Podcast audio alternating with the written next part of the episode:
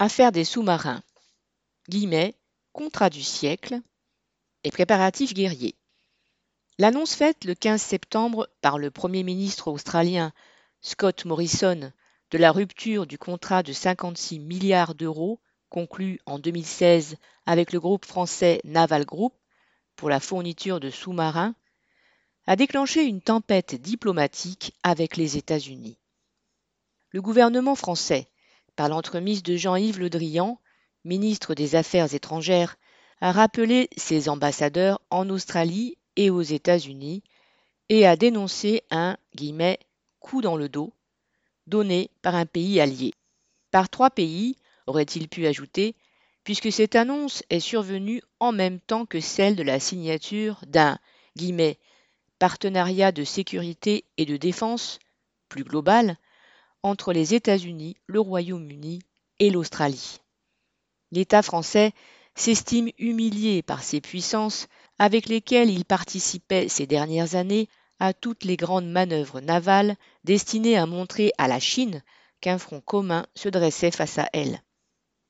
Non seulement ses amis de plus de 30 ans n'ont pas prévenu les dirigeants français, mais jusqu'au dernier moment, les négociateurs français et australiens discutaient encore certains détails techniques de ce contrat du siècle. La France a beau être à la troisième place des marchands d'armes dans le monde, elle n'est pas une puissance pouvant avoir une politique de défense au-delà de son ancienne zone d'influence coloniale. Même en Afrique, où la présence de l'impérialisme français est la plus marquée, notamment au Mali, elle est contestée par ses concurrents et reste tributaire de l'engagement des moyens techniques d'autres armées, à commencer par ceux des États-Unis. Les hommes politiques français, qui crient à la trahison font semblant d'être surpris par les relations privilégiées qu'entretiennent l'Australie et les États-Unis sur les plans politiques et militaires. Mais depuis quelques années, l'Australie apparaît de plus en plus comme un poste avancé de l'impérialisme contre les intérêts chinois en Asie et dans le Pacifique. Elle se porte candidate à un rôle plus actif dans la politique d'isolement de la Chine dont Obama puis Trump se sont fait les promoteurs les plus actifs. Ces gouvernements ont lancé de grands programmes d'armement pour équiper leurs forces navales, terrestres et aériennes, jusque-là insuffisantes pour prétendre jouer un tel rôle. Pour les dix prochaines années, 354 milliards d'euros de dépenses militaires ont été programmés.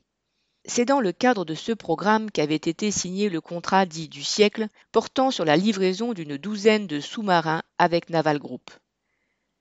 Mais même ce contrat, désormais déchiré, portait l'empreinte des États-Unis, puisque seuls 20% environ des dépenses induites devaient revenir à Naval Group, l'essentiel étant capté par le groupe américain Lockheed Martin, fournisseur des systèmes d'armement de ses sous-marins et numéro un des ventes d'armes dans le monde.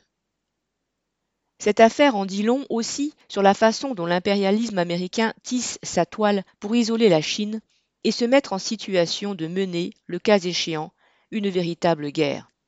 Comme le dit le Premier ministre australien, citation, La décision que nous avons prise de ne pas continuer avec les sous-marins de classe attaque et de prendre un autre chemin n'est pas un changement d'avis, c'est un changement de besoin.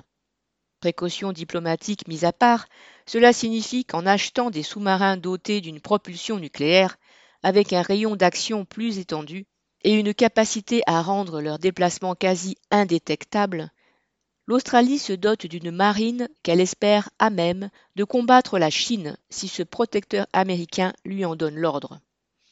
C'est un moyen aussi de libérer pour d'autres missions les forces navales propres des États-Unis.